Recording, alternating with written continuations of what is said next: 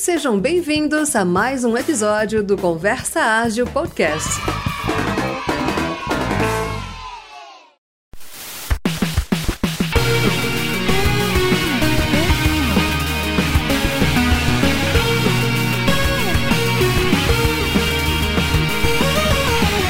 Fala aí, Renato, como é que você tá? E aí, mestre Oda, tudo bem e você, cara? Bem, tô bem. Olha, você viu a última novidade? Você já pensou conhecer tudo sobre Product Growth e de graça? Cara, de graça é realmente impressionante, porque é um baita assunto Product Growth, cara. Nossa, muito conteúdo bacana sobre Product Growth e é isso que a PM3 está promovendo essa semana, o Product Growth Week da PM3, sensacional, com uma galera de mercado aí da OLX, da RD, da VTEX, Max Milhas, a galera que tá lá no fronte de batalha, como eu costumo falar, Uhum. fazendo acontecer e vai explicar como é que eles fazem no dia a dia. Nossa, é sensacional essa semana, hein? Cara, são oito palestras e quatro painéis, meu. E, e de graça, é só clicar aqui no link da inscrição e cair pra dentro. Reserva seu horário na agenda. Isso. Se você se cadastra, você garante sua vaga e aí você participa dessa mega semana da PM3, que é a Product Growth Week. Perfeito. Eu vou estar lá, Oda. Você vai estar lá, cara? Com certeza, cara. Eu já fiz minha inscrição, inclusive. Eu também, cara. Tô aqui aguardando ansiosamente pra participar, bicho. Sensacional, cara. E lembrando que esse mês, 15% off em todos os cursos, cara. É, Então tá imperdível. Se perder esse mês, sabe quando que vai rolar isso aí de novo? é. Só em novembro, bicho. Só na Black Friday, cara. Vai esperar quase um ano pra ganhar 15% off. Faz agora, não fica pensando não. Pois é, o ano tá começando. Exato, cursos PM3 aqui, né? cursospm3.com.br. Se inscreve agora, 15% off. É. E já faz a inscrição no evento, uma semana com oito palestras e quatro painéis de graça. Imperdível. Muito bom, cara. Agora eu queria comentar o, esse episódio, cara, com o Dan. Tá sensacional. Eu ainda não tirei aquele contra com ele em Street Fighter. Pois é, cara. Eu, eu ia até falar isso. Surgiu um desafio, cara, um desafio de Street Fighter. Então, Odair Bonin contra Dan Mark, Dan Mark contra Odair Bonin. E eu vou narrar isso ao vivo, cara. Esse- essa é a nossa, a nossa proposta aqui. Cara, mal sabe ele que eu era o melhor da minha vizinhança ali, Olha da lá, galera que jogava. Cara, Aumentou a responsa, que ele também falou que ele era muito bom na apelação. São palavras do Dan que você consegue escutar aí durante o episódio, viu? Legal é, demais. costumava dar briga com os caras que eram apelão, costumava dar briga. É, sempre, sempre dava pau mesmo. Fliperama, hein? Bons e velhos tempos. É verdade. E a gente comentou além de games, né? De como que ele lida com isso na perspectiva de produto. Cara, um Uhum. produto global. Como que é, né, cara? Eu fiquei com isso na cabeça até depois do episódio. Tá, cara, eu achei animal. A gente, a gente falou até de empresas que usam o tradicional ou a agilidade pra desenvolver os games, né, cara? Eu É, achei isso muito louco. Fiquei surpreso com o que ele contou, cara. Entramos no mundo dos games, cara. Tem muita coisa boa que nem vamos dar spoiler aqui. Acho que é bora pro episódio mesmo, mestre. É isso aí, então bora pro episódio.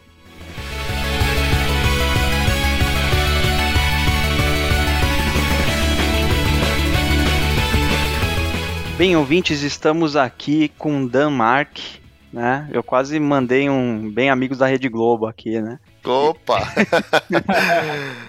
E Dan Mark, é, é, a gente pode falar que inclusive a nossa primeira participação internacional, né, Dan? Não, cara, brincadeiras à parte aí com o nome. É, obrigado aí por você aceitar o nosso convite e bom, acho que eu vou, vou passar para você já para você se apresentar aí para o pessoal que está ouvindo e, e fechar aquele nosso desafio, né, Odair? Dan por Dan em É. 30 segundos, se possível. A gente sempre dá um chorinho aí, não tem problema não. Sempre tem uma prorrogação, Sempre, mas Sempre, sempre. é isso aí. Boa, beleza. Bom, pessoal, primeiro obrigado pelo convite aí, é um prazer falar com vocês. Me apresentar rápido aqui, então vamos ver se a gente faz aí em 30 segundos. Cara, eu sou formado em ciência da computação, trabalho já na tecnologia desde o século passado, lá, comecei em 99. É, tive, trabalhei 10 anos na, na, área técnica, então fui desenvolvedor, é, depois fui gerente de tecnologia, e nesse meio tempo ali também trabalhei bastante com a parte de implementação de é, métodos ágeis em algumas empresas, fui gerente de projeto e acabei migrando para a área de produto. Então vão fazer aí oito anos, né? E aí tenho, tenho trabalhado bastante focado em, em geração de resultado, por, por meio do usuário, né? É, já em diversas empresas ali que eu passei. Passei pela, pela OPA, passei pelo Viva Real, é, passei pelo Taps Games, e hoje a gente está com um estúdio novo aí chamado Spaceship Games. Então tô lá como CPO lá. Acho que deu, hein? Será que deu? 30 segundos? Pô, Opa, acho, muito. super bem. então tá bom. Muito bom, cara. Então, hoje você tá como CPO de uma, vamos dizer assim, de uma empresa de games, né? De uma... É de um game studio. Game studio, boa. Isso. É, a gente desenvolve jogos mobile free to play.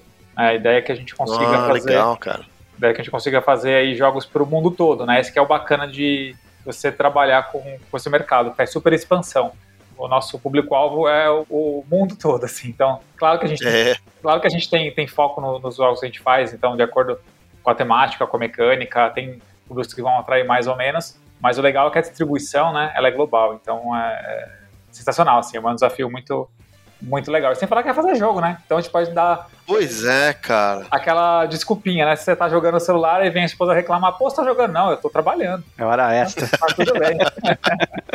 E cara, ó, eu, eu no universo da programação já me perguntaram várias vezes é, qual tipo de aplicação você acha mais difícil desenvolver?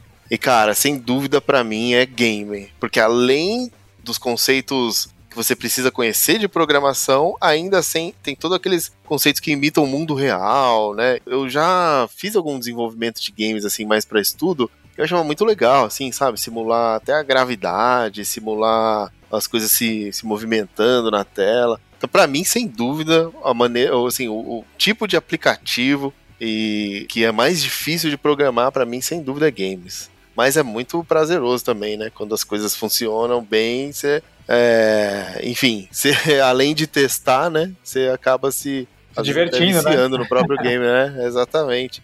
Com certeza, só, só complementar, mesmo que é realmente, cara, é um desafio muito grande desenvolver produtos para jogos e desenvolver, desenvolvimento mesmo, a programação. É, a gente fala que é quase uma magia que, que acontece ali. São, são muitas, muita, muitos blocos diferentes que você tem que encaixar. Você tem que encaixar a parte de, de servidor, a parte de, de front-end, a parte de game design, a parte de arte, as animações, o contexto narrativo. Cara, tem muitas, muitas peças móveis ali para você poder encaixar e fazer um jogo.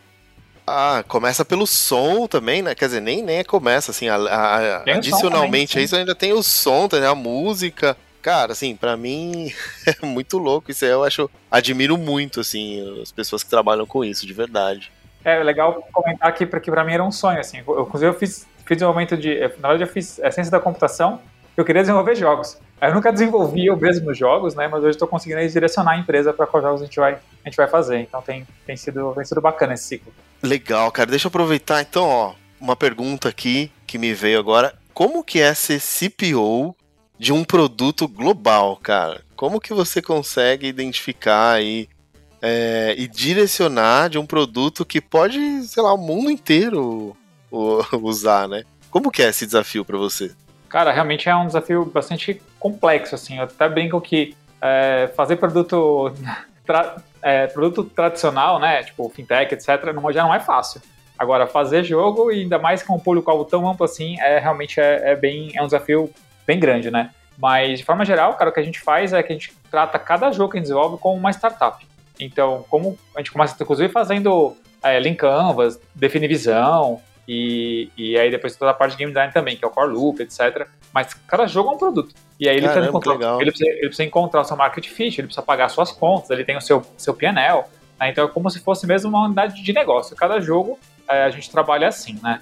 E aí com isso também, como todo produto normal, você precisa ter o seu público-alvo definido. Então, cara, é, eu vou definir que esse jogo aqui vai ser mais atrativo, né? Vou, vou, vou ter minha persona mais, mais representante ali. É, Estados Unidos, uh, homens de 35, 45 anos que gostam de um show de TV específico.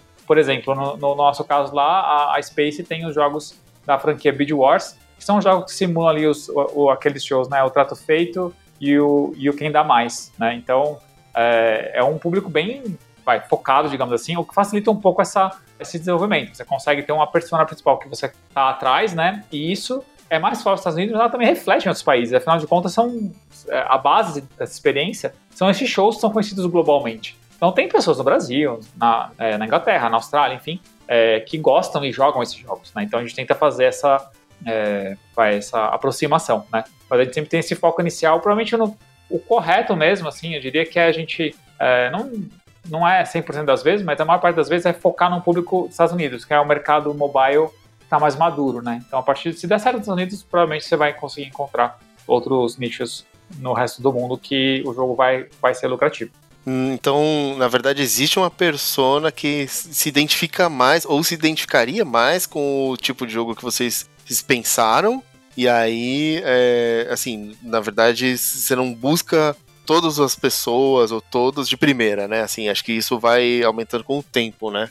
Isso, exato. É, a gente tem algumas pessoas e você tem normalmente a mais representativa, né, delas. E aí essa, essa persona é que você tenta entender, você tenta entender motivadores, você tenta entender o que ela gosta de fazer, como, é, quais são os interesses dela. Porque é, uma coisa é você falar sobre resolver uma dor, né?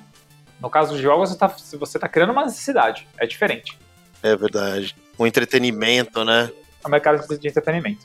Sensacional. E como que geralmente a equipe, né, um produto desse, desse tipo, assim, que é games, consegue é, identificar se o usuário está gostando ou se não está, ou se vocês, uh, sei lá, colocam uma fase adicional ou alguma coisa adicional no jogo, quando colocar isso ou não?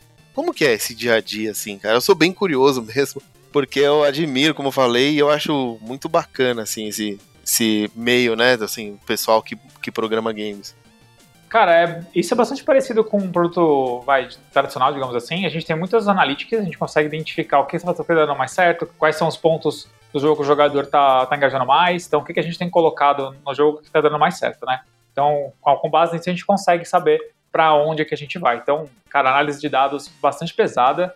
É, você tem uma ideia, cara, a gente tem um dos nossos jogos ali, é, ele já chegou a ter 3 trilhões de eventos mensais. É um volume absurdo. Né? Caramba! Então, e nosso jogo nem é, um dos, nem um dos maiores do mundo, tá? Tipo, é um jogo intermediário ali. Então, o volume de dados que o, jogo, que, um jogo gera é, é, gigantesco. Então, por isso, acaba gerando mais complexidade, acaba, acaba gerando é, um pouco de dificuldade também de, de entendimento dessas, dessas métricas, né? Então, mas é, mas, mas respondendo a sua pergunta, é, é dessa forma. Assim, a gente acaba é, primeiro analisando os dados, vendo é, os dados quantitativos, né? Vendo se que está dando, tá dando mais certo. E claro que uma coisa que eu também sempre é, prezo muito é falar com, com o usuário. Então, falar com o jogador é super importante, porque muitas vezes você até pode ver que aquele, não tá, que aquele, aquele conteúdo não está funcionando tão bem, mas por que, que não está funcionando tão bem? Então, vamos falar com o jogador para entender é, o que, que ele não gostou, o que, que pode melhorar, enfim. Então, a gente tem também um time de user research forte ali na, na Space para ajudar a gente nessa, nessa missão aí de estar sempre próximo do nosso jogador. E como que é essa conversa? Geralmente é um formulário que o jogador responde ou é uma outra maneira de conversar? Cara, depende muito do que a gente está tentando entender, né? Mas a gente usa de tudo, cara. Tem surveys que a gente coloca em jogo, que tem uma resposta muito boa. É, tem também entrevistas em profundidade que a gente faz é, com o jogador em tempo real mesmo, que a, faz, faz, atualmente a gente faz call com eles, né? E até porque também os jogadores não estão no Brasil, né? Então, a maior parte deles estão fora. Então a gente, a gente dá recompensa para esse, esses jogadores, né? Faz ali a, o trabalho de selecionar quem vai falar com a gente, né? E a partir dali a gente faz, faz a entrevista. E também tem algumas ferramentas na web que ajudam, ajudam a gente. A gente tem umas ferramentas que você posta é, o que você gostaria de testar, né? E, e aí eles fazem a seleção desses jogadores e a partir dali a gente tem como analisar como eles jogaram o jogo, né? Uma, uma, uma ferramenta que a gente usa muito é o Playtest Cloud, que ela faz justamente isso dando um paralelo ali com o mercado de tecnologia mais tradicional, tem o user testing. Seria alguma coisa parecida. Cara, eu ia até fazer essa pergunta mesmo, se tem jogador contratado que fica lá o dia inteiro jogando para vocês, e se a resposta for sim, se vocês têm uma vaga aí, cara. Porque acho que o sonho de todo, o sonho de todo mundo é trabalhar jogando, né? Eu acho. É né? verdade, cara. Não, a gente não tem jogadores contratados. É, Pô, mas a gente faz a gente faz essas pesquisas, né? E aí sim, você recebe para você poder jogar, jogar o jogo. Você recebe alguns dólares, 60 dólares, 70 dólares, 100 dólares, para você jogar ali alguns, alguns minutos, para a gente poder entender como o jogo tá, tá sendo sentido pelo jogador mesmo, né? Uhum. É, por 100 dólares a gente já tá negociando hoje. Quanto que vale 100 dólares aqui no país? Pô, né, 400 cara? reais, né, cara? É. Então já dá para Já estamos negociando aqui, né? Boa. É muito bom.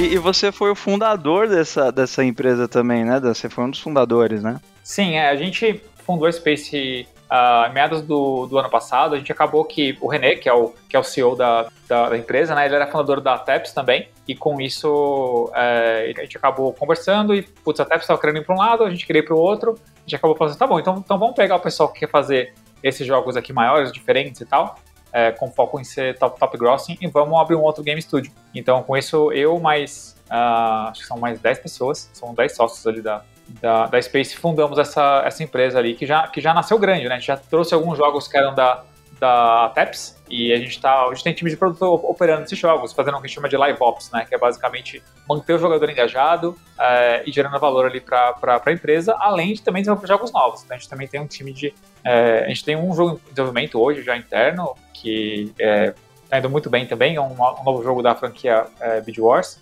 E a gente está construindo um time novo também para fazer muito uma parte de inovação nos jogos ali. Então, a gente está até tá chamando de time de novos jogos, que vão ser basicamente um time que vai ter a missão aí de encontrar o nosso próximo hit. Putz, muito legal. É sensacional. E Dan, me diz uma coisa, como que é questão de direito autoral para quem cria o jogo? É uma franquia sempre ou o direito autoral é de alguém ou de uma empresa? Como que é esse caso? Cara, em, em, a gente tem um negócio chamado IP, que é Intellectual Property, né? E sim, essas, essas IPs elas têm donos, né? Então, sei lá, uma IP famosa ali do, dos jogos é, por exemplo, a franquia do, do Red Dead Redemption, né? Então, outra, outra franquia grande ali é o FIFA. É, outra franquia gigante que a gente tem também é o próprio Clash of Clans, né? Que aí falando mais de, mais de mobile, né? Então, sim, se a gente quer fazer um, um jogo, por exemplo, sei lá, quero fazer um jogo de sobrevivência zumbis e quero usar os personagens do Walking Dead, eu preciso pagar é, os royalties para poder usar essa, esses personagens famosos, né? Isso vai me gerar o quê? Isso vai me gerar awareness, vai me gerar mais download, né? E provavelmente vai até gerar mais engajamento, porque afinal de contas, pô, quero participar desse mundo com os personagens que eu já conheço. Então isso, isso rola bastante, inclusive, né? Mas também tem muitas empresas que acabam tendo as IPs próprias. Por exemplo, a, a Space aí tem a IP do Bid Wars, que é uma, uma franquia já razoavelmente conhecida no mundo de mobile, é, e tem, que tem o seu público, né? Então o pessoal já conhece esse, esses personagens e tudo mais. Mas é cada vez mais comum, inclusive, o pessoal usar essas IPs famosas de shows de TV é, ou personalidades aí e, e, acabar conseguindo bons resultados com isso. Inclusive, hoje está bem mais barato do que já foi no, no passado. Antes era muito caro você conseguir colocar, sei lá, um jogo de, de, de culinária e colocar o Jacan dentro. Tipo, é, é, era muito caro, hoje já está bem mais acessível. Então, é uma oportunidade, sim. Cara, eu ia te perguntar, inclusive, isso, né? Se qual era o valor, se era uma coisa muito surreal, né? Porque é um baita investimento. Mas como você disse, se você já atrai um determinado público, né? Já, já vem segmentado esse público atrás desses personagens ou dessas personas aí, né, cara? Então é, é um investimento bem interessante aí para nichar o jogo, inclusive, né? Sim, ajuda, né? Ajuda a atrair a, o público com isso você faz o quê, né? Acho que para falar de mobile, é, jogos mobile free to play, é, pensando lado de produto até, a gente tem um, duas métricas muito importantes, que uma é o LTV, que é o, é o lifetime value desse, desse jogador, né, ou seja, quanto ele gera de receita, é, e a outra métrica é o CPI, é o cost per install, ou seja, qual é o meu custo para poder ter um jogador novo. E aí, se eu tenho uma IP famosa, é, isso vai me atrair organicamente é, mais jogadores. Então, com isso eu baixo o meu CPI. E quanto maior a diferença, né, tipo, do LTV para o CPI, melhor o retorno que esse jogo dá para a empresa. Então, digamos que, sei lá, se o meu, LTV é de 2 dólares e o meu CPI é de 1 um dólar, é, eu tenho um lucro por jogador de 1 um dólar. E aí o que eu preciso fazer? Conseguir mais jogadores. Aí tentar manter essa margem, essa margem estável. Então é dessa forma que a gente acaba trabalhando no, no mercado de mobile é, free to play. Saquei, cara. Puta, muito legal. E, e quais as, as, maneiras de monetizar, assim, de tem jogo que embute um, umas propagandinhas lá no meio, tem outros que você compra itens, né? Mas você pode ficar lá no modo free por bastante tempo. Outros já são assim, tem que chegar já pagando. Tem várias modalidades aí, né, de para monetização, para cobrança do usuário, né? Sim, sim, com certeza. É, a gente tem os jogos premium, que a gente chama, que é parecido com esses de console, né? Você vai lá, compra o jogo e você tem a experiência dele completa, né? Então, é, isso a gente chama de, de, de, premium mesmo. E aí vocês têm, tem uma modalidade que é o que a gente faz, que é o Mobile Free to Play, que é basicamente isso. O jogo é grátis para você poder jogar, mas se você quiser ter alguma vantagem ou acelerar o seu jogo, você pode pagar. E aí esse pagamento pode ser feito ou via ads, né, assistindo algum anúncio ali, então você quer fazer uma ação, você quer acelerar alguma ação normalmente, você pode assistir um, um, um anúncio que você acaba diminuindo o tempo de espera que, que você tem, né? Ou então fazer uma compra. É, normalmente é comum também hoje em dia no, nos jogos você ter duas moedas que a gente chama, né? Você tem a soft currency, que é, o, que é a moeda onde você é, acaba usando mais durante o jogo, aquela moeda que você ganha mais fácil também, e tem o hard currency, que é uma moeda é, que são as, digamos assim, para as ações premium. Você quer acelerar o seu jogo, você vai usar uma hard currency. Você quer ter alguma vantagem? É uma hard currency. Ah, eu quero, sei lá, personalizar o meu personagem com, sei lá, essa roupinha exclusiva aqui. É, beleza, você vai pagar por isso, né? Então você é, é dessa forma que você acaba gerando, gerando valor ali pro tanto para o jogador, né? Porque afinal de contas, se o jogador não achar legal, ele não vai comprar, mas também para a empresa. Cara, bem bacana. É, é um mundo bem curioso de games, né, cara? É, a gente até pegar a parte empreendedora do Dan e tal, mas eu imaginei quando a gente começasse a falar de jogo aqui, a gente não ia sair mais, porque desperta muita curiosidade, né? Porque é, a gente vê sempre o produto ali pronto, a gente nem imagina quantos conceitos, né? De produto mesmo, né? Que são empregados, de pesquisa, é, essa parte aí de usar personagens, cara, nunca tinha imaginado que funcionava dessa forma, toda essa parte de monetização, né? Então, cara, é, é super interessante mesmo essa parte de game. E Odair, tô achando que você quer lançar um game, cara, que você fez umas perguntas bem estratégicas aí. eu tô, cara, já. eu tô, tô querendo aqui. Eu queria ter a mesma sorte do criador do Minecraft. Inclusive, eu queria até, assim, debater com vocês e aí eu queria ouvir a opinião do Dan, depois de você, Renato. O porquê que o Minecraft deu certo? A pergunta é pelo seguinte, né? Porque criou um mercado gigantesco em volta. Eu não, eu não, não, não manjo muito do jogo, eu sei, minha filha joga, já assistiu uns vídeos, mas eu li que foi um software de teste, parece que começou. que não começou exatamente um game, né? É, e depois que se tornou um game, e aí acabou sei lá, dando certo e a gente vê hoje tem fantasia, tem sei lá, tem de tudo, né? Minecraft que eu já Será vi. Será que era, era só era tudo quadradão porque era MVP, os caras mantiveram? então, né, o MVP tá até hoje, então, cara, deu certo. Bom, mas você falou uma, coisa boa, Renato. Uma vez eu tava num debate e, pô, o que, que é um MVP que deu certo? Para mim, o MVP que deu certo é aquele que você acertou quase de primeira e não precisa mudar mais. Entendi. Cara, esse é pra mim é o MVP que. Você emplacou. É um, o nome disso é o gol de placa, né? Exato. Mas, Dan, o que, que, você acha que aconteceu nesse estilo de game? Ele é, ele é muito diferente do que vocês já trabalham hoje? É um nicho diferente? E por que, que você acredita, assim, que. O que, que fez a, uh, o, o Minecraft ter esse mercado que tem hoje? Cara, assim, com certeza é um nicho diferente que a gente trabalha hoje, né? É, a gente trabalha mais na parte de mobile free to play, então são até conceitos diferentes. O Minecraft está mais para um jogo premium, né? Mas, cara, dá para tentar responder sim. Acho que o Minecraft, a principal coisa que ele fez foi o primeiro, primeiro jogo do gênero dele. Então ele conseguiu inovar, né? Ele conseguiu criar uma categoria nova de jogos ali, onde você podia se expressar, né? Um sandbox onde você podia, você podia construir o que você quisesse. Isso a comunidade pirou, né? Falou, meu, que da hora, vou começar aqui a fazer as minhas, as minhas cidades, as minhas, é, as minhas esculturas, enfim. Vou representar aqui o meu filme favorito, né? E depois o pessoal começou até a automatizar a coisa. Então você pode programar hoje dentro do, do, do Minecraft, né? E isso acabou atraindo muitos jogadores, né? E, então acho que se fosse citar algumas razões seriam essas. Assim. Acho que a primeira essa inovação foi o primeiro, primeiro do, do, do gênero que, que, conseguiu fazer isso. É, e também essa parte do jogador poder facilmente se expressar ali, né? Isso a gente vê muito, hoje em dia, muito forte. É, talvez até por conta do próprio Minecraft. É, mas a, o pessoal gosta muito dessa questão de você conseguir ter a sua, a sua personalidade né, exposta ali dentro do, do jogo, né? Você poder construir valor e outras pessoas verem isso, interagirem com isso e tal. É o que a gente vê muito forte, né? Mesmo pega para outros jogos ali, você pode, pode ver o Fortnite, é outro jogo vai muito nessa linha. Ele, você pode fazer as suas construções, tem as, suas, tem as batalhas, você consegue é, ter as suas dancinhas, você consegue ter é, as suas roupas, enfim, né? Então, essa parte de, de, expressão é cada vez mais, mais forte nos jogos. Né? Inclusive, tem um artigo de uma consultoria famosa, né, da, da Andreessen Horowitz, que eles falam que o futuro dos novos, as novas redes sociais serão os jogos. É, a gente não vai ter mais Facebook, você vai ter uma rede social que é um jogo que você vai lá interagir com a galera, provavelmente usando realidade virtual.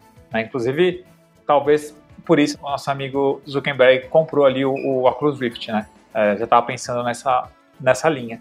Mas, cara, a gente tem outro fenômeno já é, nesse sentido também. É, e eu não sei se sua filha joga, mas os meus filhos estão viciados, ainda mais a minha filha, que é o, Roblox. Né? O Roblox é um, um fenômeno também. É, eu, ele é o jogo hoje, tá entre os top 3 jogos que mais é, geram, geram resultado no mundo, assim, em termos de faturamento, né? E ele é um, também um sandbox gigante, que você é, cria seus mundos, cria seus jogos para as outras pessoas poderem, poderem jogar. E, é um, e ali é totalmente focado também nas crianças. Né? Então, é, é, vem tudo dessa onda que o, Minecraft criou. Então, ele, ele criou aí uma, uma onda de, de, de pessoas é, super engajadas em construir esses mundos fantásticos ali com as ferramentas certas. Você, hoje você consegue fazer isso, né? Você, você consegue encontrar seus amigos, você consegue é, construir coisas junto, junto com ele, vencer desafios, enfim. Que toda essa parte é, conecta muito com o que essa consultoria falou sobre, sobre jogos, né? Como vai ser os jogos ali do, do, do futuro, vai muito nessa questão de, de troca de experiências de, de ser as novas redes sociais. Muito bom. E você falando, cara, eu vou falar de um jogo aqui, mas acho que vai denunciar um pouco a idade, que era o Mario Paint, cara. Eu jogava Mario Paint. eu sei que você ia falar do, do Enduro, do Atari. Nossa, Enduro. Joguei muito. Eu joguei muito. Joguei muito Enduro. Mas não foi no lançamento, mas já joguei. Mas o Mario Paint era assim, cara. Você podia desenhar, fazer Acho que foi o primeiro jogo que eu lembro que você podia construir do jeito que você queria, assim. Sim, tudo. sim. Muito bacana. Tem o Mario Maker também, né? E acho que tem o The Sims também, né? SimCity, The Sims, é mais ou menos nessa linha também, né? Sim, total.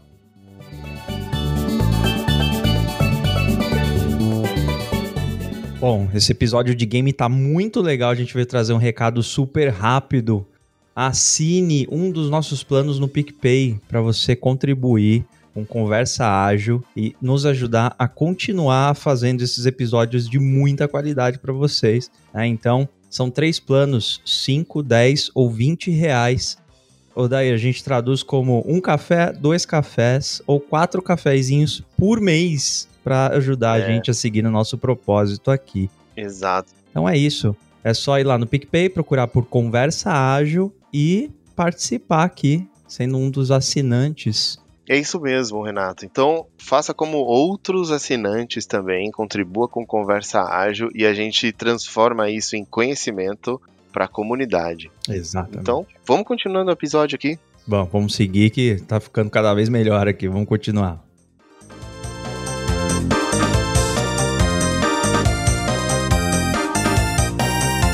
Falando agora do time, dos profissionais, as pessoas que querem entrar nesse mundo, né? Ou seja, trabalhar com esse tipo de produto. As pessoas têm que conhecer alguma coisa além do que elas já conhecem, como você falou, né? Indicadores de produto, lifetime value e tudo mais. Elas precisam de um conhecimento adicional ou do mercado ou, ou não?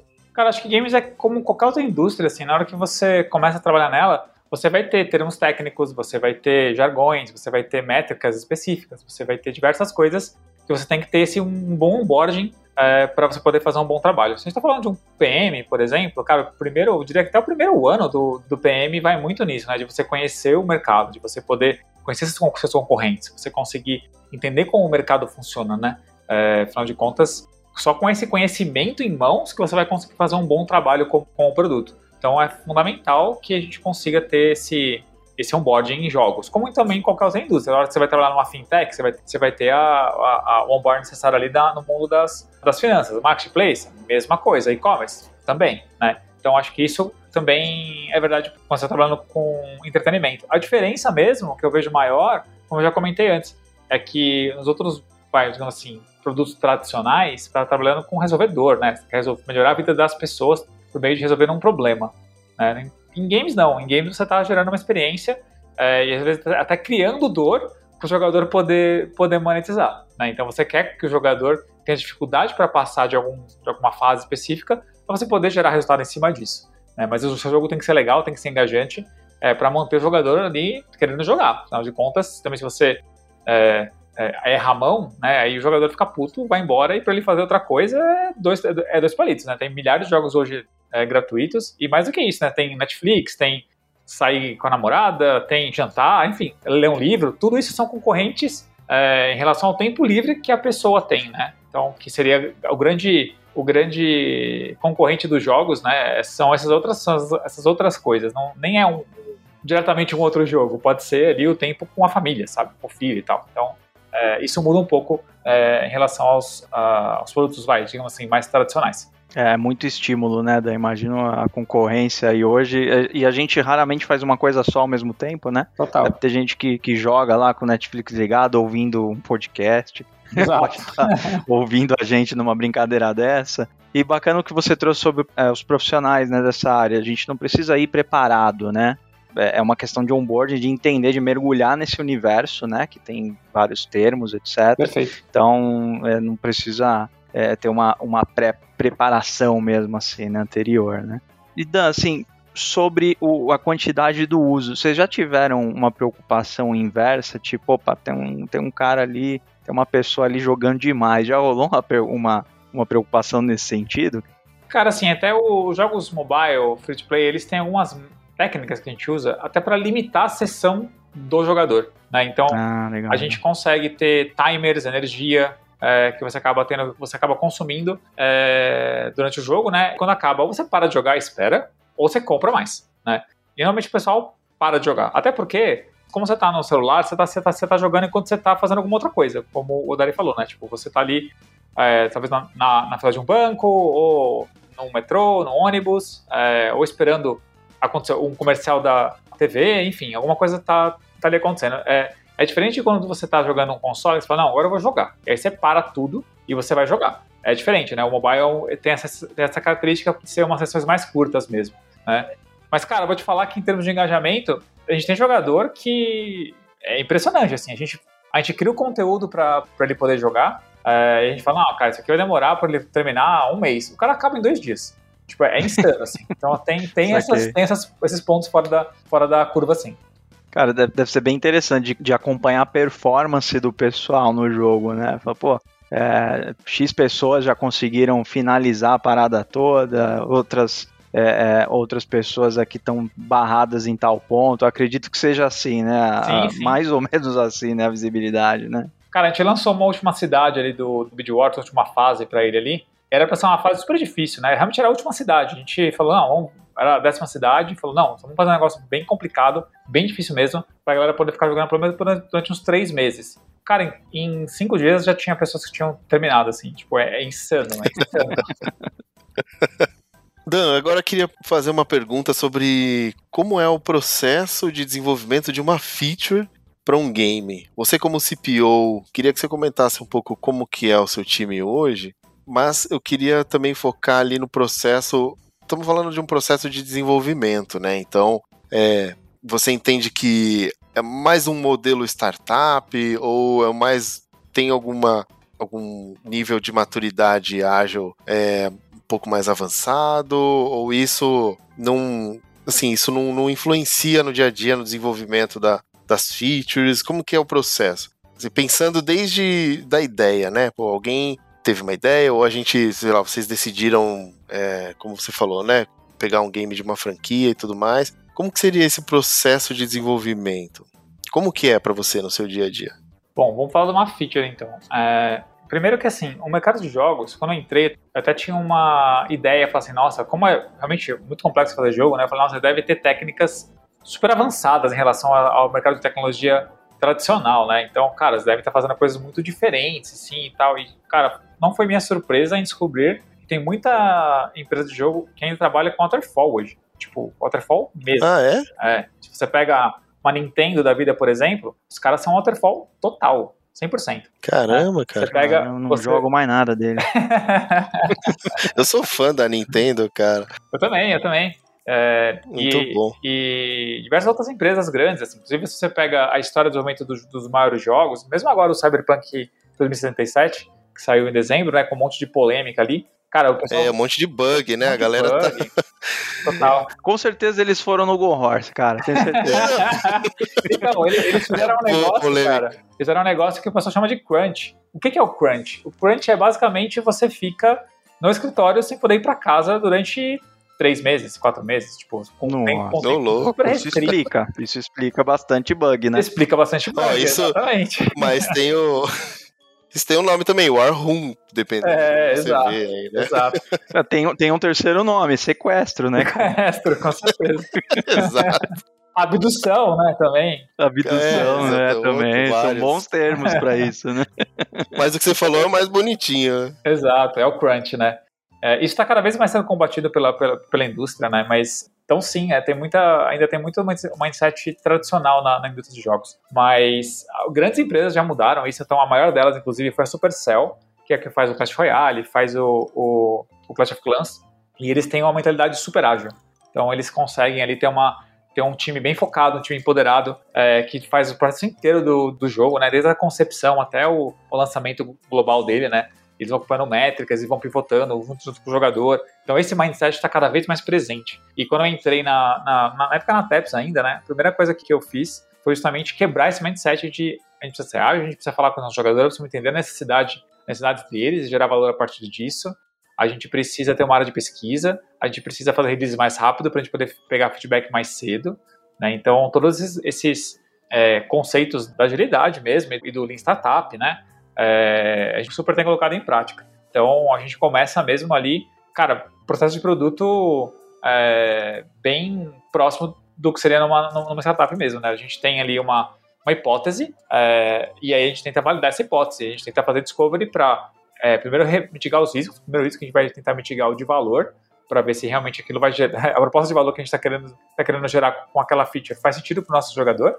Né? E depois a gente vai, validar os outros riscos. A gente vai validar o risco de usabilidade, o risco de tecnologia, o risco de é, o risco legal, enfim, a gente vai passar por todos os, os grandes riscos ali e até chegar na, na, na, etapa de desenvolvimento, que o pessoal usa Kanban, usa, usa Scrum para a gente poder colocar isso é, o quanto antes, é, o MVP mesmo dessa feature, né? É, o quanto antes na mão do jogador, para a gente ver se deu o resultado que a gente gostaria, se deu é, se a métrica respondeu, né? Basicamente é isso. Tem que ver se aquilo que você colocou no ar, você teve um indicador de sucesso claro de que aquele caminho faz, faz sentido. Então, é o mesmo processo, cara. A gente, a gente consegue, a gente consegue utilizar o mesmo processo com algumas adaptações, é, principalmente na, na parte da criação, né? É, então, você tem ali, sim, é, uma temática específica, você tem, você tem que ver como, como que você vai traduzir bem, contextualizar bem aquela feature dentro do seu jogo, você vai, ter uma narrativa em cima dela, você não vai, como é que você vai, como é que você vai apresentar isso para o jogador, como que ela vai interferir no core loop, então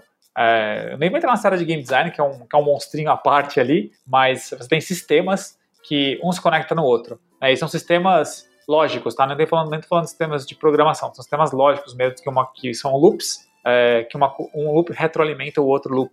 Né, e com isso você consegue gerar um engajamento. É a partir disso que você acaba conseguindo é, entreter as pessoas, né? Então a gente tenta fazer esse processo é, sempre pensando no mínimo viável, né, no, no MVF, vai no, na mínima feature viável é, para a gente poder colocar na mão do jogador e isso gerar um resultado. Deu certo? Legal. Então vamos, vamos iterar e vamos completar essa feature, vamos terminá-la, né? Ou vamos partir para a próxima, ou vamos mudar a abordagem. É o feedback loop normal. Então, cara, eu adorei esse papo aqui, é, porque eu nunca tinha parado para pensar qual jogo era desenvolvido em cascata, qual jogo tinha fazia, fazia sequestro aí de, é, cara. pessoal, qual jogo que interessante. Usa, é, usa agilidade. Achei bem legal isso, cara. Acho que é, é, até fico pensando aqui se a gente conseguiria olhar para alguns produtos e jogos aí e, identificar com o tempo. Né? Quando aparecem os bugs, a gente já vai saber mais rápido, né? Mas é, é bem legal. E acho que a, o maior termômetro disso, né, Dan, é a forma com que responde mesmo, né? Porque tô sempre retroalimentando ali, né, meu, meu backlog, entendendo, opa, esse caminho aqui é bom, né? Esse aqui já não é tão bom, já vou fazer essa mudança. Então acho que a, a troca com os usuários aí, é, com as pessoas que jogam, é muito mais próxima, né? Ela, ela ocorre com muita mais fluidez, né? Sim, total. E a gente tem dois mindsets né, na, na indústria, assim. Cada vez mais estão ficando mais próximos, né? Mas você tem um mindset ainda daquela pessoa que é o gênio criativo por trás e que você vai desenvolver o jogo o que ele falar você vai fazer. Uhum. Que é basicamente o, o criador do Mario ali, o, o, o Sugeri Miyamoto, né? Então o cara, cara, o cara é um gênio mesmo. E, e, e você, se você tiver sorte de ter no, no seu time uma pessoa dessa capacidade, meu, só segue o que ela dizer que, meu, vai dar certo. Mas só que É. são pouquíssimos no mundo que, que, são, é, que tem essa, essa capacidade, né? É verdade. Então a gente tenta usar aí mais o, o método científico para mitigar o risco de você construir algo que ninguém vai querer, que ninguém vai, vai usar, né? E, mas até mesmo assim, esses gêneros criativos têm cada vez mais usado o feedback do jogador para ele poder melhorar a sua, a sua ideia, né?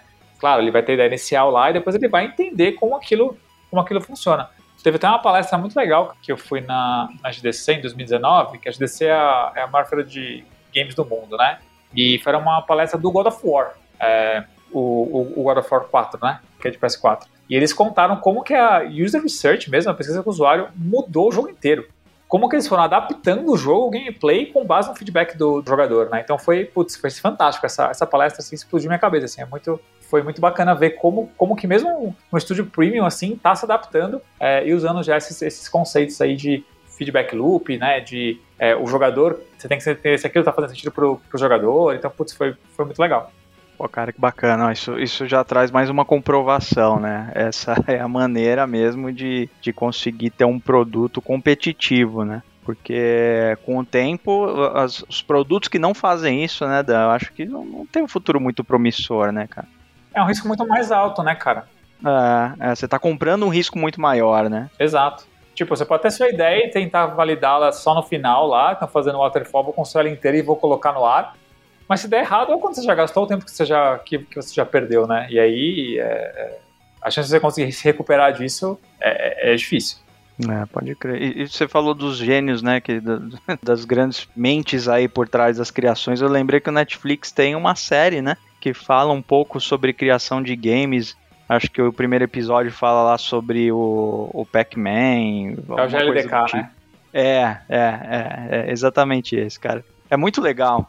E, e eu vi lá, acho que, acho que foi o criador do, do Pac-Man mesmo. O cara mostra lá um monte de é, folha quadriculada lá, como que ele pensou no jogo, né? Exato. E é muito, muito legal, cara, a forma que, que nasce, né, esse tipo de ideia aí, né? E, cara, e mesmo nesse, nesse seriado mesmo, nessa série, é, eles inclusive mostram como que o feedback do, do jogador já influenciava desde a, daquela época. Eles usavam focus group, era um pouco diferente. Mas dá pra ver, sim, que teve, que teve impacto, né? Então é muito legal ver como esse mindset vem amadurecendo.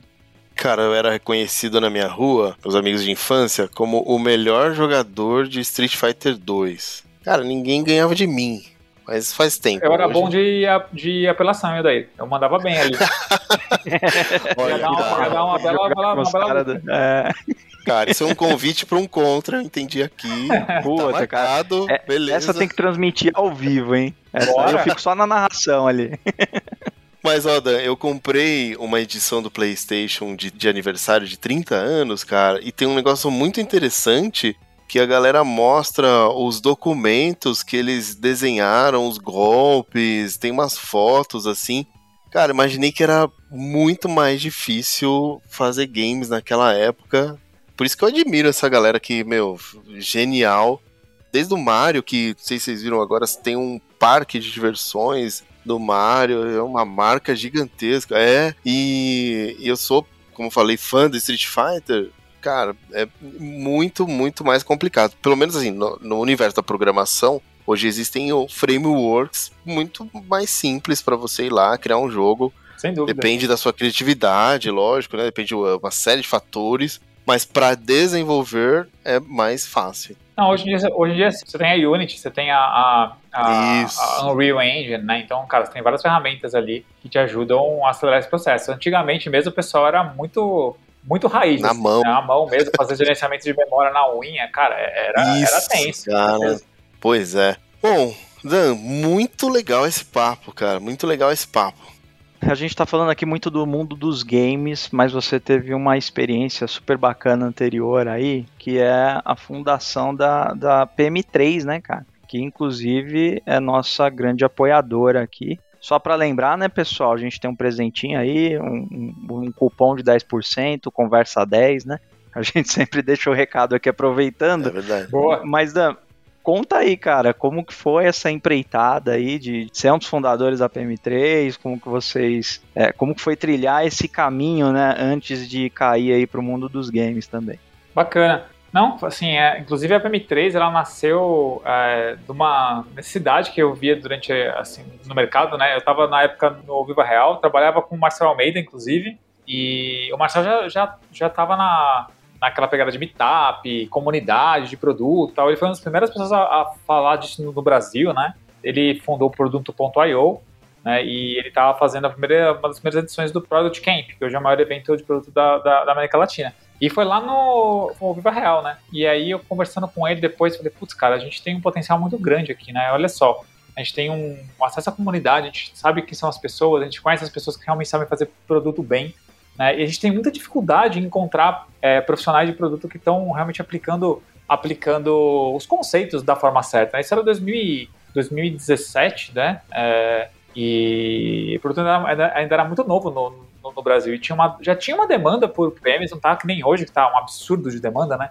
Mas já, já tinha uma demanda e era difícil de encontrar bons profissionais. A gente pensou, pô, como a gente pode ajudar a comunidade, né? então a, a evoluir, a, a, gente se tornar referência mesmo em, em produto é, e também ajudar as empresas a encontrar melhores profissionais, né? Aí a gente pensou e falou, pô, a gente podia falar com as, com as pessoas que a gente sabe mesmo, sabe fazer produto bem e vamos, vamos criar uma escola, né? Vamos é, disseminar essa, essa, informação ali. E foi assim que nasceu a PM3, assim, a gente chamou também o, o Bruno Coutinho, que eu já, tinha trabalhado com ele na Cat Online e também numa outra empresa chamada Nova Concursos, é, o Bruno super manjo do marketing, também super, super antenado ali com, com a parte de, de growth, brand e tudo mais. E eu falei, cara, precisamos de, de alguém de marketing para ajudar a, a, gente tocar isso. E aí a gente acabou conversando com ele, topamos, falando, beleza, vamos, vamos fazer um teste. Então, desde o primeiro momento, assim, a gente queria validar a ideia para ver se isso realmente fazia, fazia sentido, né? Então, usando uma teste de produto, a gente falou, vamos colocar uma landing page no ar, é, com a proposta do nosso curso e, e, e, vamos ver se vende. Se vender, cara, a gente faz o curso. Se não vender, a gente devolve o dinheiro para as pessoas comprarem e tá tudo bem. E a gente colocou uma landing page no ar, né? Colocamos lá uma ementa tal, não sei o que, colocamos ali, criamos, criamos a landing. E, cara, começou a vender bastante, assim. A gente, a gente conseguiu, é, primeiro mês ali, a gente, a, gente, a gente conseguiu mais, mais de 15 vendas, né? A gente falou, porra, não fizemos nada, não divulgamos, só colocamos no ar, o pessoal encontrou e, putz, então tem potencial aqui. A gente começou a desenvolver o curso, foi falar com os instrutores e tal. E assim nasceu também 3. A gente, desde o primeiro momento, a gente validou que tinha uma demanda. É, a, gente, a gente foi construindo também o curso junto com nossos os alunos, porque quando a gente, conforme a gente ia gravando as aulas, quem comprava o curso tinha acesso a, a participar das, das gravações, né? Então o pessoal ia lá, a gente, a gente conversava, fazia entrevista, ouvia a galera, pô, o que, que, você acha que vai ser legal, o que você achou da aula, você gostou, você não gostou, que tema que faltou, não sei o que, então a gente ia fazendo esse, esse contato foi fundamental, assim, para a gente poder entender a necessidade do, do, dos alunos, né?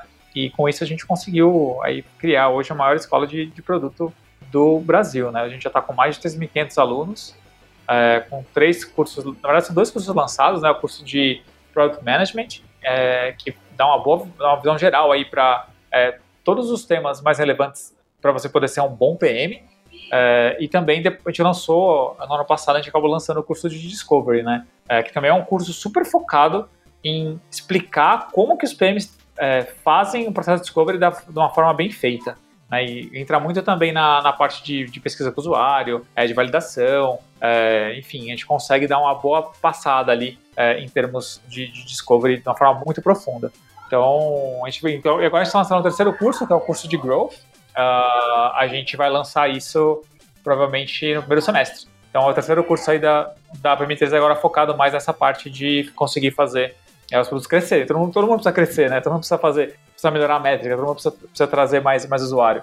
Então, esse agora é o, é o, próximo foco da PM3. E vai ter muito mais por aí. Acho que tem diversos cursos novos aí para serem lançados em breve. Que legal, cara. E você foi um, é um dos instrutores lá também, né? Tem algum curso lá que você participa, não participa, né? Sim, sim. Eu sou, eu sou dos dois cursos, né? Então. Ah, que legal. Na, no curso de é, Product Management eu dou uma aula sobre times de produto, então como estruturar os times de, de produto, que é uma das coisas mais complexas que tem, mais difíceis de fazer hum. bem feito. Tem vários fatores em andamento ali, né?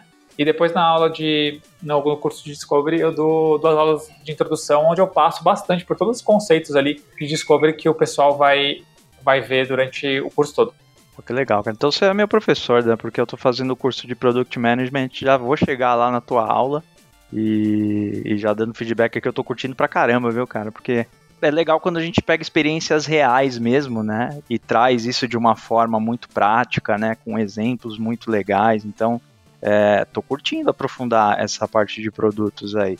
E a parte de growth, eu tenho certeza que vocês não ensinam a, a ninguém colocar o, a equipe inteira de cativeiro lá para entregar o produto mais rápido, não, né?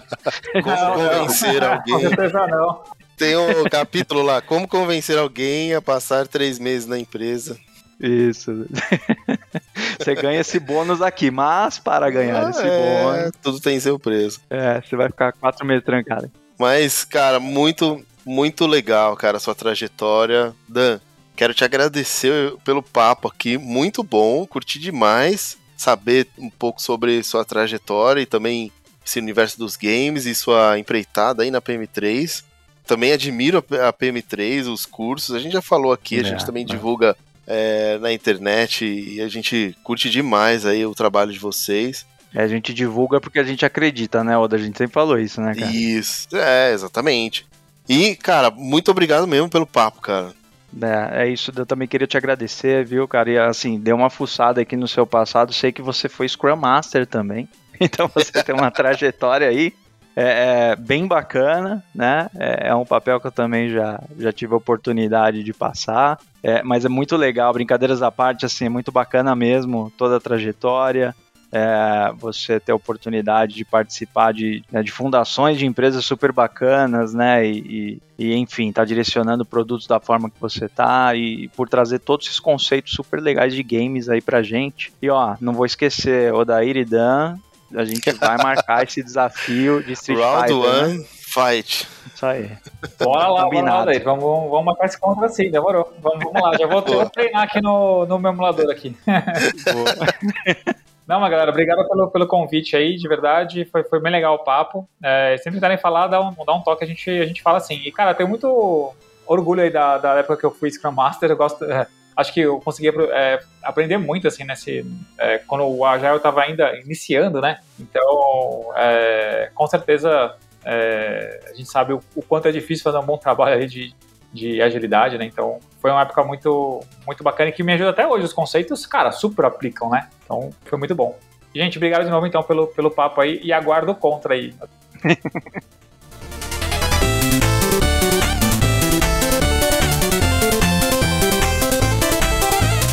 Um último ponto, a gente sempre deixa no finalzinho pro convidado é, recomendar o que quiser no nosso momento jabá. Então, o que, que você traria aí para os nossos ouvintes de recomendação? Pode ser de qualquer coisa, é, livros que você está lendo, ou, é, enfim, os cursos, ou, enfim, técnicas para os nossos ouvintes. E, e pode vender também, tá, Dan? Se quiser falar de algum game aí, tá, tá, tá aberto aí, cara. Boa. Beleza, legal. Não, primeiro de tudo, eu acho que, assim, quem quer entrar em produto, ou que já está em produto e quer fazer uma- um bom crescimento de carreira do, do jeito certo, cara, a PM3 com certeza pode ajudar vocês, né? E aproveita o cupom aí que tem com Conversa Ágil. É, acho que vai dar, um- dar uma ajudinha para todo mundo poder essa, essa informação tão, tão bacana, né? Que ajuda a gente a, a melhorar os nossos, nossos produtos e a nossa vida, né? De forma geral ali. É, cara, de resto, acho que eu posso falar para vocês poderem jogar também os jogos da, da Spaceship Games. É, a gente tem alguns jogos legais, então se vocês querem, querem conhecer um jogo bem bacana, eu indico tanto o Bid Wars quanto o Logic Peak, são dois jogos bastante, bastante legais aí para vocês poderem entender um pouquinho mais de como funcionam os jogos mobile free to play. E cara de livro, eu, putz, eu tô sempre lendo muita coisa, né? Então, eu tô, um livro que eu li agora e gostei muito, assim, foi o Blitzscaling. É um livro que conta como fazer aquela fórmula é, maluca de, de investimento, onde você cria empresas super rápido, né? Você acaba investindo muito mais do que a empresa dá, dá de retorno justamente para você poder para você poder bloquear o avanço dos, dos competidores, né? Então esse foi um livro, putz, foi muito legal. Ele não fala só disso, ele fala também é, de com- muito, de comunicação, muito de cultura de empresa. Então é um livro que eu recomendo bastante, é o, é o Blitzscaling. E acabei de ler também o livro novo do Mark Kagan, que é o Empowered, né? Que é sobre liderança, é, liderança ali para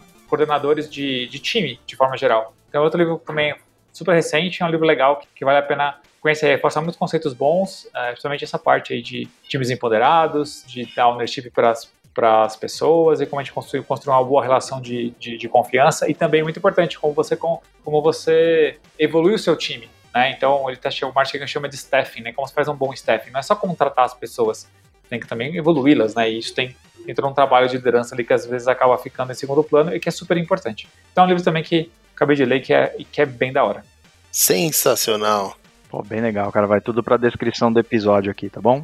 Boa, legal. Valeu, Dan. Valeu, Dan. Obrigado, cara. Um abraço, cara, e até a, até a próxima. Obrigado, gente. Obrigado pela conversa. Abraço. Até.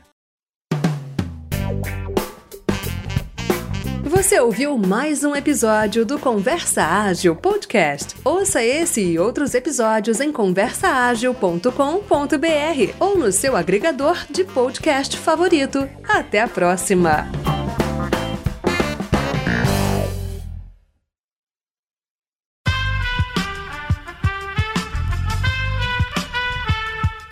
Podcast foi editado por Aerolitos Edição Inteligente.